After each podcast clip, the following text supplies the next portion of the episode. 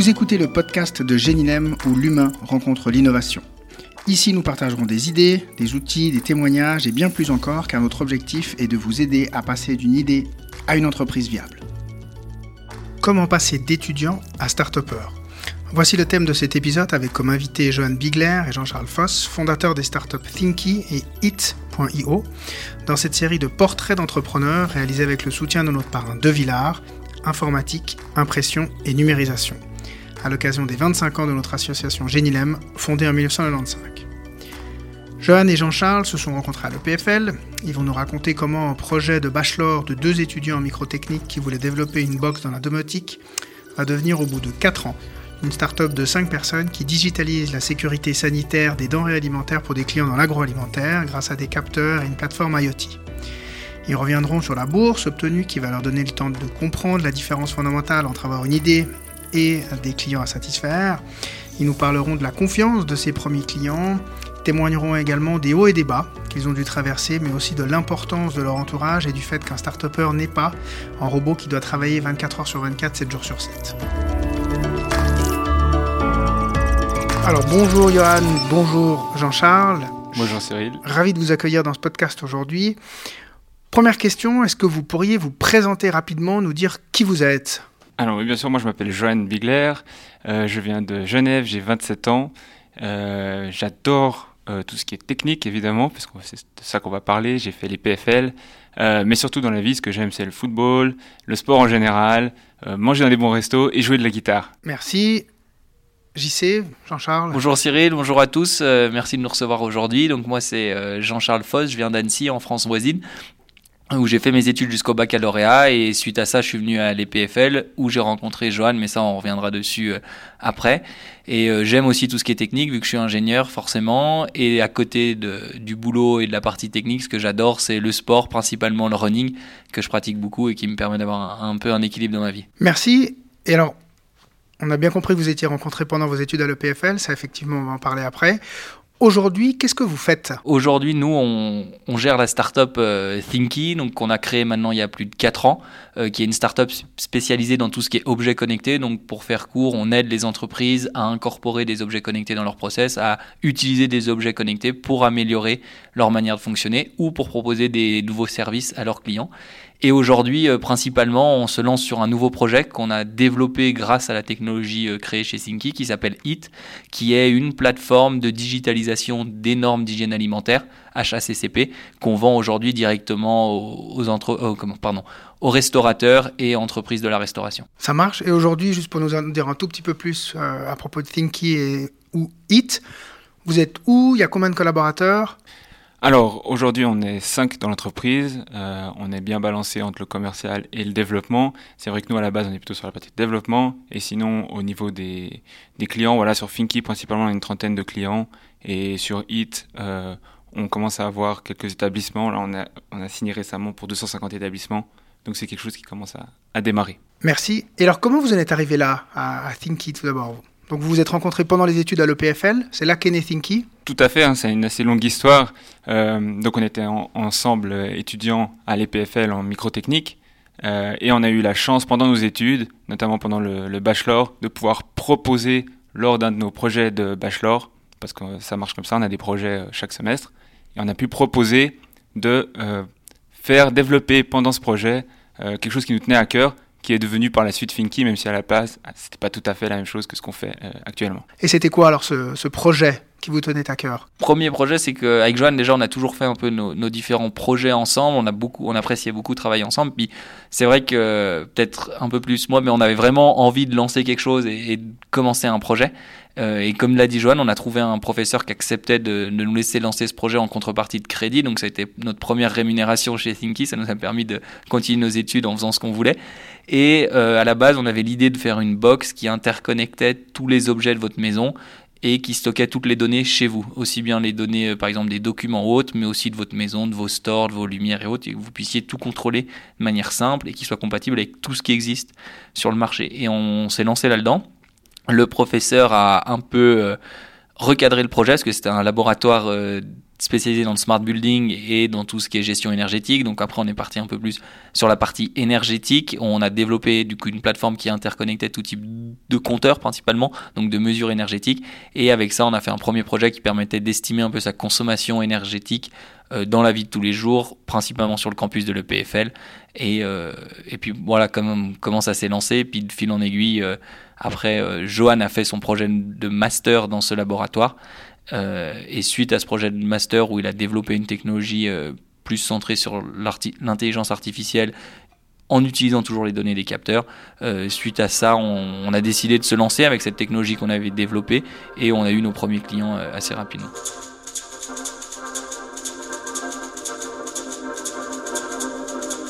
Parce que quand, quand, vous dites se lancer, il y a tout de suite dans ce projet-là et peut-être même dans les projets d'avant, l'idée ou la volonté de créer une entreprise, donc après d'avoir euh, des clients, euh, des factures, etc., etc.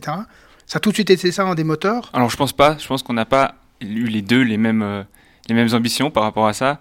je vais pas parler pour Jean-Charles, mais c'est clair que lui, il avait beaucoup plus que moi l'idée d'en faire un produit qu'on peut vendre.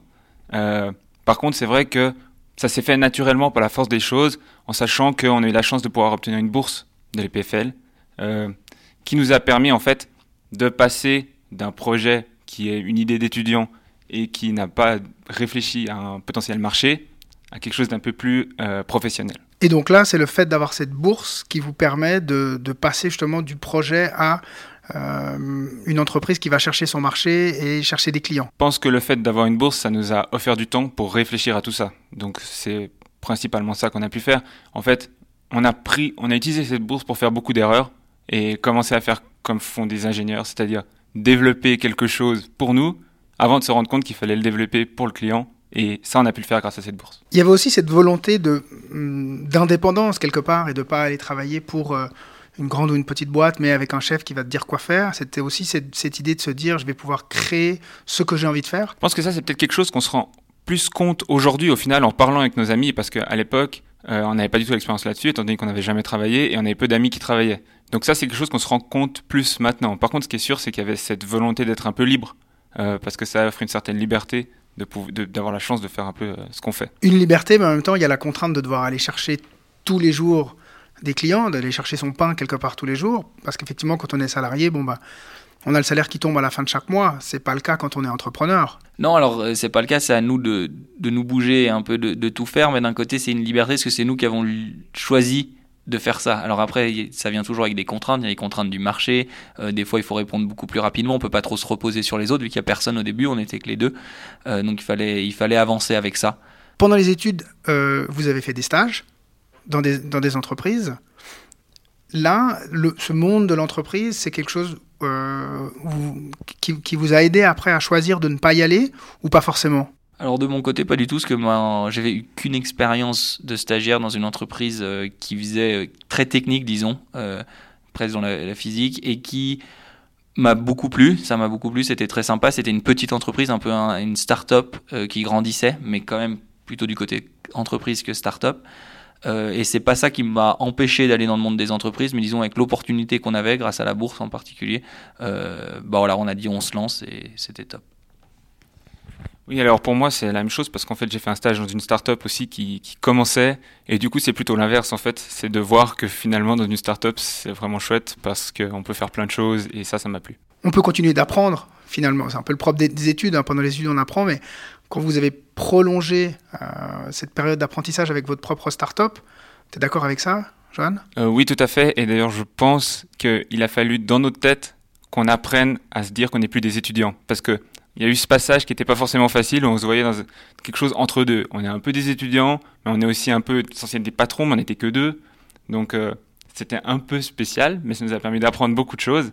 Et, et aujourd'hui, c'est clair qu'on est face à des challenges qu'on n'aurait peut-être pas pu trouver ailleurs. Et donc ça, c'est vraiment chouette. C'est d'ailleurs une des remarques qu'on a beaucoup eu euh, de copains indirectement, c'est mais à qui on a proposé au début, on, on souhaitait pas forcément être que les deux, on avait d'autres copains avec qui on s'entendait bien. Euh, on disait mais pourquoi vous ne rejoignez pas? Il disait mais moi je me sens pas capable, j'ai pas la formation, faut d'abord que j'aille apprendre dans une entreprise avant de monter mon projet. Euh, avec Joanne on l'a fait à l'envers et je pense que c'est un peu comme ça que ça doit se faire parce qu'une fois qu'on est dans l'entreprise, c'est peut-être plus dur d'en ressortir. Après, on a pris l'habitude d'avoir un certain salaire, un rythme de vie que nous on n'a pas forcément pris. Et comme le disait aussi Johan, cette partie entre deux, on essayait d'être moins des étudiants, mais d'un côté, on essayait de rester étudiant en se disant, bah, c'est pas grave si on gagne pas d'argent, on n'en a pas gagné les, cinq dernières années, donc au final, on n'est pas un an près. Euh, donc ça, ça nous permettait de nous rassurer, mais face aux clients, il fallait faire l'inverse en disant, bah, on est une entreprise, on est, on est des adultes, on, gère notre truc et vous pouvez nous faire confiance, ça, va tourner. Surtout qu'on était assez jeunes et en plus, on, fait assez jeune, donc c'est pas forcément facile au début. Ça marche. Et bah, vous, parlez souvent des copains, euh, de l'environnement aussi étudiant. Il n'y a, pas un moment donné où on se dit, bah, en fait, ça serait peut-être plus simple euh, en termes d'argent, mais aussi en termes de responsabilité, puis peut-être aussi en termes de charge de travail, euh, d'aller dans. Enfin, vous avez tous les deux fini le PFL. Donc, euh, en général, en termes de débouché de l'emploi, ça va pas trop mal pour euh, les gens qui finissent le, PFL. Il n'y a pas là un, une idée de se dire, bah, ça serait peut-être plus simple si j'allais prendre un boulot ailleurs? Il y a plusieurs choses. Déjà, pour se dire, il faut que. Est-ce que je pourrais prendre un boulot ailleurs? Il faut savoir ce qu'on veut faire. Euh, on n'a pas eu besoin de se poser cette question et on a vu que pas mal de nos amis se sont torturés un peu avec ça. Donc nous, déjà, on a évité ça. Euh, ensuite, c'est clair que la, la start-up, on dit toujours c'est des hauts et des bas, mais c'est vrai. Et dans les moments où c'est dans les bas, eh ben là, on s'est dit ça souvent, on dit ça très souvent. Mais et là, c'est pas faire plaisir ce que je vais faire parce que je vais piquer la phrase préférée de, de Jean-Charles, mais c'est que quand il y a des, des, bas, il y a des hauts, et quand les, les hauts pour la pour la start-up, ils sont vraiment très agréables. Et du coup, ça efface tous les bas qu'on a qu'on a pu avoir. Je pense qu'on peut on peut dire ça. JC, t'es d'accord avec ça? Ouais, euh, vraiment. Et je pense que bah, si on voit des hauts, des bas, avec les creux sont très, sont très écartés, sont très importants. Donc c'est-à-dire qu'on descend bas, plus bas que d'autres copains, par exemple, dans les boîtes, je pense. Mais par contre, c'est vrai que quand on a réussi quelque chose, bah, on se dit que c'est grâce à nous. Et c'est nous qui avons un peu tout fait depuis le début, même si on est entouré d'autres personnes. Aujourd'hui, on a des employés autres, mais il y a cette fierté, il y a, y a un peu tout qui, qui se mêle. Et c'est vrai que du coup, c'est des très très bons sentiments. Et puis ça efface, comme l'a dit Joanne, tout le reste, on oublie assez vite. Et, et le reste de l'entourage, notamment les parents ou euh, les relations amoureuses, quand, quand, vous êtes lancé comme ça avec votre propre, votre propre start-up, il était comment l'accueil? Alors euh, de mon côté euh, vraiment bon, tout le monde m'a soutenu et heureusement je pense que ça c'est vraiment important aussi d'avoir un entourage, même si l'entourage est aussi là pour limiter des fois parce qu'on peut avoir un peu des excès, puis quand on est passionné ou qu'on a envie de faire quelque chose, on peut y aller tête baissée, ce qui n'est pas forcément toujours malin, mais c'est très important que l'entourage soit là pour mettre des limites, mais aussi pour pousser dans les moments difficiles et dire que bah voilà, l'entourage est là pour soutenir, c'est ce que mes parents ont toujours fait, c'est ce que ma copine fait toujours et euh, ça, c'est très important, je pense, pour avoir du coup la liberté de se lancer à fond dans la startup et de prendre un peu de risques.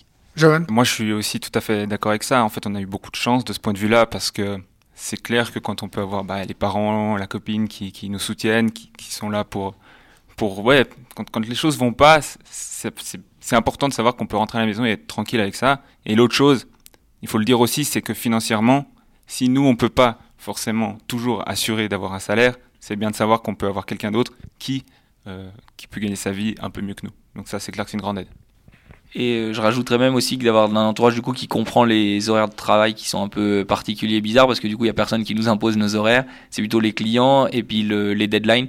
Et donc des fois s'il faut travailler le samedi toute la journée alors qu'il fait beau, et bah, bah, voilà il n'y a pas trop de choix, il faut faire ses choix. Euh, et ça c'est important d'avoir un entourage qui comprend et qui accepte. Notamment, et on en parlait tout à l'heure, JC, euh, quand tu dis à un client que oui, on va, on va délivrer cette feature juste avant de partir en vacances et que tu dois coder pendant euh, plus de 24 heures, tu peux nous raconter ça? Ouais, alors ça, c'est un peu des anecdotes et ça plaît à certaines personnes, ça plaira moins à d'autres et on n'est pas forcément pour avec Joanne non plus de, vendre ce, côté start-up où il faut travailler euh, non-stop et pas penser à sa vie privée. Mais je pense que ça fait partie des expériences aussi d'avoir des moments très intenses dans le boulot et qui peuvent être vraiment cool. Et c'est vrai que ça, c'est une anecdote où effectivement on a dit oui, j'avais prévu de prendre des vacances et puis euh, la semaine d'avant on rencontre un client et du coup le client nous demande de faire quelque chose qui était un peu limite par rapport à ce qu'on était capable de faire à, ce moment-là. Et donc je dis quand même oui. Euh, Johan me, me fait pas un très bon regard pendant le rendez-vous. Surtout parce que il est moi j'y avais pas vraiment pensé sur le coup mais c'est vrai que c'est lui qui devait faire parce que moi je serais en vacances au moment où le client euh, voulait la solution. Mais euh, bah voilà comme on le dit après coup c'est que des bons souvenirs. Puis aujourd'hui c'est un client avec lequel on va travailler. Donc c'était une bonne décision même si elle nous a coûté un peu personnellement il y a un point sur lequel j'aimerais aussi avoir votre avis, c'est qu'effectivement, euh, les startups et surtout les startups technologiques, on travaille beaucoup, on travaille, on travaille, on travaille, on n'a pas de vie en dehors de la, startup. Comment tu te positionnes, JC, par rapport à ça? Bah Justement, je suis d'accord avec toi, c'est quelque chose que tout le monde vend tout le temps, c'est comme ça qu'on entend dans les, dans les livres et tout. On a l'impression, au début, j'ai l'impression que c'était le travail et rien d'autre, qu'il fallait abandonner tout le reste. Et je crois que, en tout cas, c'est ce que j'ai l'impression d'avoir réussi à faire, et, et je pense que Johan aussi, d'avoir continuer à avoir une vie personnelle. Alors certes, le boulot prend de la place dessus, on va pas se le cacher, on travaille plus que dans une boîte normale. Mais par contre, ça veut pas dire qu'on s'est oublié, on prend quand même du temps pour nous, que ça soit euh, pour lire, que ce soit pour faire du sport ou autre. Et ça, je crois que c'est vraiment important pour durer dans le temps, parce que se lancer, lancer une startup, c'est pas six mois. Euh, nous, on en est à 4 et ça va encore durer un moment l'aventure. Donc c'est 4 ans Oui, 4 ans, ouais. ouais pas, pas 4 mois, pardon. Et, euh, et, ça, je crois que c'est vraiment important. Euh, et aussi, du coup, de, prendre du temps avec son entourage et autres, parce que c'est important. Et comme on l'a dit avant, il y a aussi des moments de down, de bas. Et là, il faut avoir des gens autour, et puis il faut avoir un équilibre personnel pour être capable de, faire face à ces moments-là. Moi, je suis, tout à fait d'accord avec ce qu'a dit Jean-Charles. C'est-à-dire, je pense que c'est important de, prendre du repos, parce que, par exemple, dans l'anecdote tout à l'heure de, Jean-Charles avec les, les, vacances, le fait qu'il partait en vacances, ok, il a fait une nuit blanche, mais il a pris ses vacances, et c'était franchement très important. On l'a pas payé donc c'est vraiment bien. Et puis un truc auquel on parle pas beaucoup, c'est qu'on voit souvent en fait les entrepreneurs comme des robots, un peu comme des Elon Musk ou des gens comme ça, qui, qui travailleraient tout le temps et qui dormiraient pas. Et euh, en réalité, s'il y a une chose qui est appréciable, c'est quand on, on voit justement des coachs ou des personnes qui nous demandent simplement comment on va, parce que la partie humaine, elle est importante et c'est pas qu'une question, euh, bah voilà, comment vous avez euh, géré vos, vos, vos finances, etc. etc. C'est important de savoir comment on va psychologiquement. Et ça, je pense, c'est important de le rappeler.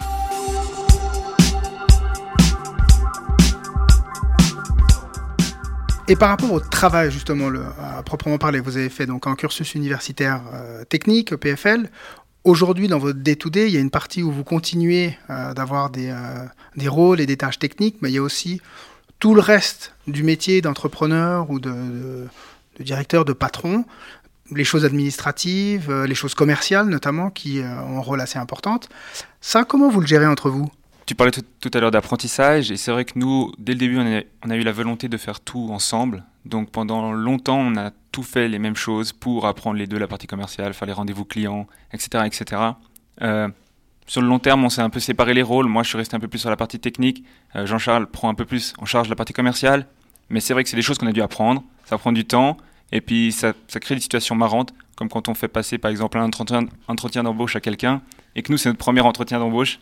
Euh, et du coup, on est quasiment plus stressé que la personne qu'on interviewe, donc ça c'est marrant. Et euh, bah, comme l'a dit Joanne, on a énormément appris sur le tas en faisant des erreurs, en regard, finalement en disant des trucs, puis en voyant la réaction en face de nous, en se disant bon bah là, euh, la prochaine fois, il faudra pas dire ça, ça, ça le fait pas.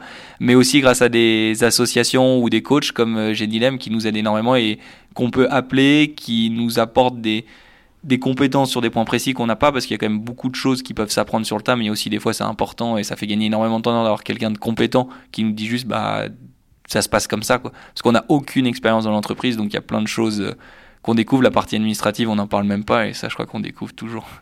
Ça marche. Aujourd'hui, à refaire, vous, vous, vous, referiez la même chose ou vous dites, bon, bah, j'irai quand même travailler euh, une année ou deux ans dans une, autre start-up ou dans une corporate pour acquérir euh, une expérience peut-être aussi sur les, sur les processus, processus d'engagement, processus financier, etc. Ou avec le bon sens et puis un petit peu d'aide externe, ça fonctionne? Alors pour le coup, euh, moi je, re, je referais pareil cette partie-là, c'est-à-dire de me lancer directement dedans parce que si, si c'est vraiment le but et l'envie est vraiment là, euh, c'est dur à retenir, je crois, et c'est pas forcément une bonne idée parce que après la vie s'enchaîne et on part sur d'autres trucs. Ça veut dire qu'on aurait peut-être trouvé des meilleures opportunités qu'aujourd'hui, ça on pourra jamais le dire. Mais euh, sur ce point de vue-là, je referais pareil. Est-ce que je referais la start-up pareil? Après ça, ça, ça, serait autre chose parce qu'on a appris forcément, donc on, on, referait différemment. Mais je crois que se lancer directement dedans, c'est la bonne solution. Jeanne Et pareil pour moi, je pense que je referais la même chose. Euh, je pense que c'était bien au final de pas avoir forcément des préjugés parce que bah, ça prend plus de temps, ça c'est sûr. On, a pris, on prend du temps, mais euh, au moins on, est entre guillemets un peu naïf et neutre au début. Et euh, ce qu'on a, aime bien, c'est justement quand bon, Jean-Charles parlait de coaching, mais c'est vrai que ce qui est bien avec les bons coachs, c'est que ils nous disent pas vraiment ce qu'il faut faire, mais ils nous donnent des pistes. Et du coup, bah, même sans avoir de, préjugés, on peut se faire son, son propre point de vue. Et ça, je pense, c'est assez enrichissant. Ça marche. Et enfin, effectivement, moi j'ai la chance de vous, accompagner au, quotidien, mais de manière assez régulière depuis euh, deux ans et demi. Vous êtes la première entreprise que, que j'ai accompagnée ici chez Genilem. Donc euh, effectivement, on vous voit progresser et, monter en maturité. Alors pas sur le plan technologique, je suis bien incapable de juger ça, mais sur tous les autres aspects. Euh, et ça, effectivement, c'est toujours assez chouette. Au niveau des, des rencontres, est-ce qu'il y a des rencontres qui vous ont marqué fortement par rapport à cette carrière entrepreneuriale? Alors il y en a pas mal de gens forcément qui nous ont marqué, des, souvenirs comme ça. Euh, je sais pas si j'en ai un qui vient directement, mais en tout cas un bon souvenir, c'est une entreprise qui nous a fait confiance et qui nous fait confiance aujourd'hui, qui nous permet aujourd'hui de, de vraiment nous lancer. Et ça, c'est important parce que c'est une des remarques qu'on a le plus souvent au début. En tout cas, en plus, euh, avec le fait qu'on fasse jeune, c'est mais qui vous êtes? Vous êtes que deux. Est-ce que je peux vraiment euh, vous payer pour que vous fassiez quelque chose? Déjà, est-ce que vous allez le faire? Et qu'est-ce qui va se passer dans deux ans? Est-ce que vous serez toujours là? Donc d'avoir des, des, gens comme ça qui, euh, qui font confiance malgré le risque qu'ils prennent eux aussi, du coup, ce qu'on s'est rendu compte personnellement, je suis quelqu'un qui nous fait rentrer dans une grande entreprise, bah, si ça va mal, lui, il peut potentiellement perdre son boulot à cause de ça. Et donc, c'est ouais, ce genre de personnes, c'est ça que ça m'a pas mal euh, marqué. Et ça, ça booste d'avoir des personnes comme ça qui, qui te font confiance? Oui, je pense que ça booste énormément. Et en plus, ce que je me suis rendu compte, c'est que peut-être des fois, certaines personnes qui auraient pu le faire aussi, qui n'ont pas osé le faire, parce qu'elles se disent, bah, je peux pas offrir aussi peu, ou je sais pas, mais il y a plein de petites manières finalement de nous booster. Déjà, euh, la start-up indirectement en, nous faisant confiance sans forcément prendre énormément de risques pour les, entreprises en explorant sur un ou deux mois euh, très rapidement. Johan? Non, je pense que c'est assez juste ce qu'a dit euh, Jean-Charles, c'est que bah y a évidemment beaucoup de, de bonnes rencontres qu'on a faites, beaucoup de gens de plein d'univers différents. C'est vrai qu'on a la chance, à la fois pour Finky et puis pour notre nouveau produit euh, Hit, euh, d'avoir à chaque fois eu au moins un client au début qui nous a fait confiance. Donc ça, c'est une rencontre qui est évidemment très très importante. Maintenant, ce, qu'il y a, c'est qu'il y a aussi des mauvaises rencontres qui se révèlent bonnes. Et, et ça, c'est aussi, enfin, par rapport à ça, on a toujours une anecdote, c'est que on a, on faisait pas mal de concours au début. Et il y a un concours qu'on a fait où on s'est vraiment fait démolir euh, assez méchamment. Et en fait, ça nous a fait énormément de bien parce qu'on s'est rendu compte qu'on n'était pas une bête à concours et qu'il fallait qu'on vive avec nos clients parce qu'on en avait déjà et qu'on en cherche d'autres. Et puis ça, ça fait partie en fait des, des rencontres qui ont été très importantes. Parce que c'est vrai aussi, notamment par rapport aux, différentes startups qui sortent souvent de, de, l'EPFL ou d'autres euh, filiales technique ou technologique, il y a toujours cette volonté d'aller rechercher du, euh, du, scaling, donc de productiviser un service pour ensuite après aller le vendre comme ça de manière euh, massive. C'était pas le cas de départ, en tout cas avec Thinky. Euh, ça, tu peux, nous, tu peux nous en parler un petit peu Oui, tout à fait. Alors, il faut dire qu'à la base, on avait vraiment une technologie qui était appliquée donc à tout ce qui est IoT, Internet of Things, donc les objets connectés. Et ça, c'est quelque chose qui est quand même assez récent, qui est très très large. Ça peut s'appliquer partout. Et donc, nous, on s'est tout de suite dit ah c'est super, on va pouvoir y aller partout avec ça. Puis en fait, c'est pas un bon ami. Donc vous, vous pensiez que le fait d'avoir une technologie comme ça qui marche dans tous les cas, euh, c'était ça justement qui allait vous ouvrir un maximum de portes, alors que Alors au final, euh, bah oui, ça en ouvre, mais ça signe pas forcément derrière. Et surtout un autre point qu'on avait pas vraiment compris, c'est que oui, on avait une technologie, mais on n'avait pas de brevet rien, et rien d'autre là-dessus. Et en Suisse, en tout cas, bah ça passe pas très bien. C'est-à-dire que contrairement aux autres startups de l'EPFL qui ont généralement un brevet ou une, vraiment une technologie euh, brevetée, principalement c'est ça je crois qui fait la différence avec nous, et bah là c'est facile d'aller chercher des investisseurs et autres parce que dans tous les cas ils se disent bah au pire on a, on a acheté un brevet qu'on pourra potentiellement réutiliser autre part. Nous ça n'a pas été le cas donc il a fallu euh, trouver une autre manière de faire, sortir de ça, sortir des concours du coup parce qu'on a un peu de mal à expliquer pourquoi nous et, et pas un autre. Et donc on s'est tourné vers les clients et les clients ont, bah, ont accroché très rapidement. On a, on a eu alors très rapidement un premier client, le deuxième un peu plus longtemps, donc ça, ça a été aussi un faux ami, mais je crois qu'il il était nécessaire, même si le deuxième a pris pas mal de temps. Et euh, petit à petit, bah voilà, comme l'a dit Joanne, on s'est concentré sur nos clients et ça, ça a fait notre force de comprendre que bah, on peut monter une entreprise de manière un peu organique, pas forcément en rêvant comme on entend un peu partout dans, dans les journaux. Ça prend plus de temps, mais d'un côté, l'expérience est, vraiment top. Et justement, par rapport à cette notion d'apprendre l'entrepreneuriat euh, en études, à l'EPFL, c'est quelque chose qu'on qu'on pousse ou qu'on retient justement le fait de, de faire des étudiants de l'EPFL des futurs entrepreneurs Tu as une position par rapport à ça? Bon, moi j'ai mon expérience. C'est toujours difficile de, de, répondre de manière générale à ça. Euh, nous, ce qu'on a entendu, c'est que c'était pas forcément toujours euh, un critère qu'on pouvait avoir dans nos cours. En fait, c'est difficile d'avoir des cours sur l'entrepreneuriat parce que ça reste une école qui est technique, puis c'est très bien comme ça. Mais nous, on a eu la chance justement de pouvoir passer notre projet sous forme de crédit. Puis ça, c'est rare. On n'a pas eu beaucoup de gens qui ont eu la chance de faire ça. Maintenant, je ne sais pas ce qu'il en est aujourd'hui. Mais par contre, autour de l'EPFL, il y a toute une infrastructure qui nous a beaucoup aidé. On a reçu, on a reçu une bourse, euh, il y a des bureaux, ce genre de choses. JC, toi, tu aurais voulu avoir des cours sur l'entrepreneuriat pendant ton cursus euh, technique? Je crois que pendant, oui, j'aurais bien aimé, mais après coup, je suis pas sûr que ça soit la meilleure idée. Je crois que ce qui est important avec l'entrepreneuriat, c'est que ça vienne de, de soi et qu'on ait vraiment cette envie parce que, bah, comme on le disait avant, il y a des moments qui sont très difficiles et c'est là où il faut être sûr de son choix. Parce que dans les moments faciles, c'est facile d'avoir du monde autour et se dire on a fait le bon choix. Mais quand ça devient dur, si on hésitait avant, bah, c'est là où je pense qu'on n'arrive pas du coup à rester focus et à se dire bah c'est pas grave, je suis en bas mais je vais remonter et j'ai la motive de remonter.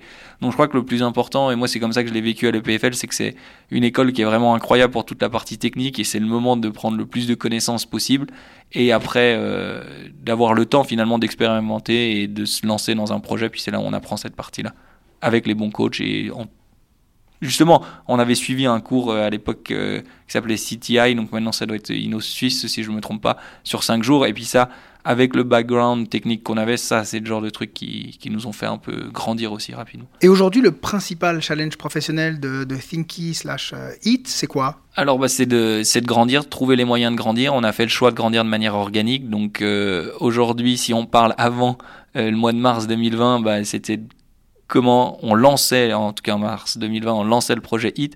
Donc comment faire pour euh, aller toucher le plus de clients possible en étant capable avec les ressources qu'on a en interne technique pour grandir et puis petit à petit se faire un nom. Euh, maintenant, bah, il y a tout qui a été un peu décalé à cause, du virus. Donc le, premier point maintenant, c'est d'arriver à, profiter de cette période au final pour nous nous concentrer sur ce qui est important pour dès que l'économie reparte vraiment être, euh, vraiment là et disponible pour nos clients qui vont reprendre leur activité petit à petit.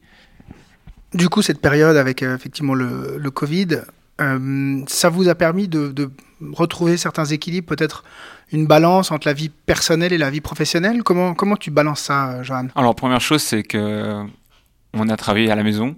Donc forcément, il y a des choses qui ont changé de ce point de vue-là, et on a pu remarquer qu'on pouvait être relativement relax tout en travaillant, même si ça peut être à double tranchant de travailler à la maison.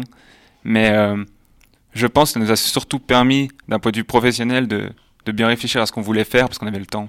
Un petit takeaway comme ça pour, euh, pour les, les auditeurs, peut-être même les auditeurs euh, étudiants qui nous écoutent et qui hésiteraient à se lancer bah alors je pense que si vous hésitez à, à vous lancer, c'est que vous avez envie de, de vous lancer, donc euh, foncez, allez-y. Ça ne veut pas dire passer à 100% d'un coup sur le projet, ça peut se monter petit à petit. Ce qui est aussi très important, c'est l'équipe. Moi j'ai la chance d'avoir euh, Johan en, en, associé et ça, ça fait une vraie différence. On s'entend on s'entend vraiment bien et euh, il est très compétent.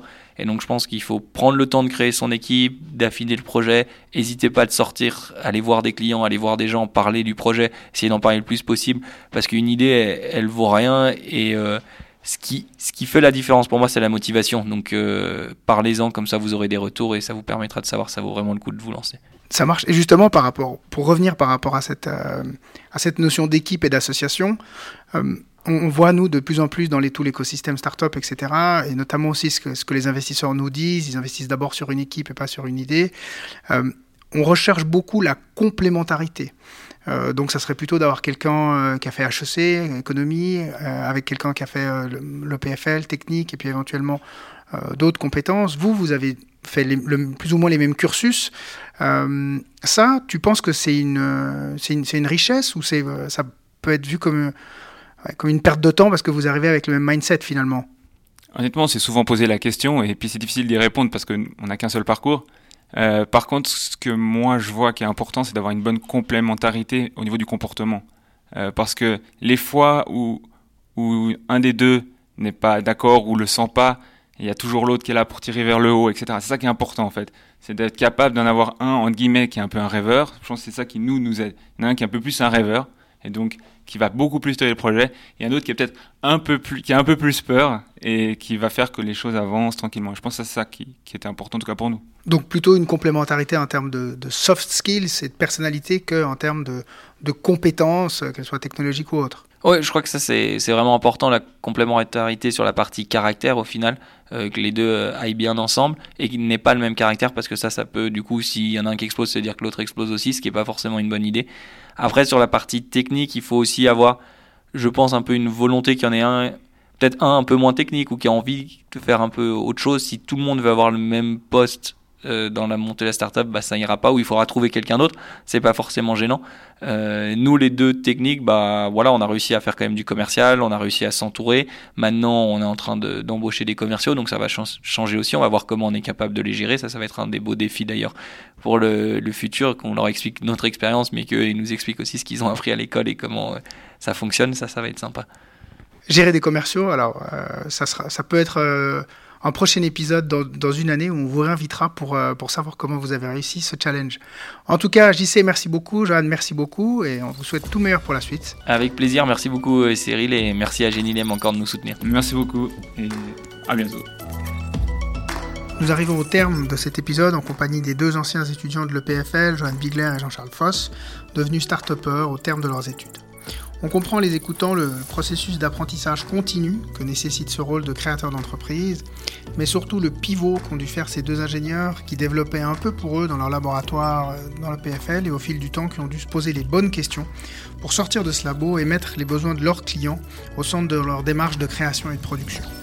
On a appris en les écoutant que l'indépendance qu'offre cette fonction de fondateur d'entreprise est directement liée aux contraintes imposées par les clients et que, comme aime le dire Jean-Charles, quand il y a des bas, c'est qu'il y a des hauts. Et que ces hauts, ben, ils occasionnent une grande fierté, celle d'avoir réussi soi-même avec son associé et ses équipes, parce que créer une start-up, c'est une activité qui est très intense et qui permet de continuer d'apprendre plein de choses sur le terrain, mais qui nécessite un équilibre en dehors de cette même start-up. Et donc, on a compris l'importance de continuer de voir des gens, de faire du sport, de lire des livres, de jouer de la guitare, et ou simplement d'aller au restaurant. Pour ma part, moi je vais surtout retenir le rôle qu'a joué la confiance donnée par leurs premiers clients et la complémentarité de leur caractère qui leur permet cette bonne association pour le bon développement de leur euh, startup. Pour conclure, j'aimerais remercier Hourplace, l'espace de coworking situé à Morges, pour l'accueil et le studio d'enregistrement. Et surtout, merci à De Villard pour son soutien à cette série de podcasts intitulée Portrait d'entrepreneur que nous réalisons à l'occasion des 25 ans de notre association Géninem, fondée en 1995.